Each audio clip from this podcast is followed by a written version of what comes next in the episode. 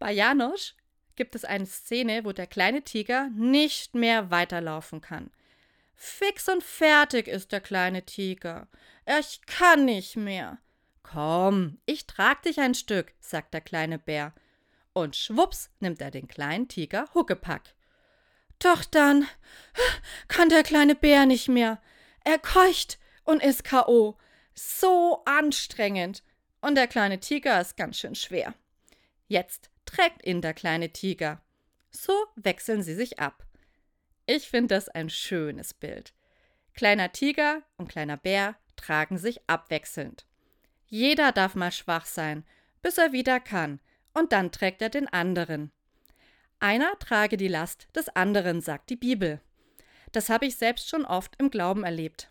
Wenn der Piepser ertönt und ich los muss, zum Notfallseelsorgeeinsatz, dann sagt oft meine Familie zu mir zum Abschied: Wir beten für dich. Das trägt mich im Einsatz. Ich bin für andere da, beim Überbringen von Todesnachrichten. Ich trage den anderen ein Stück des Weges als Seelsorgerin.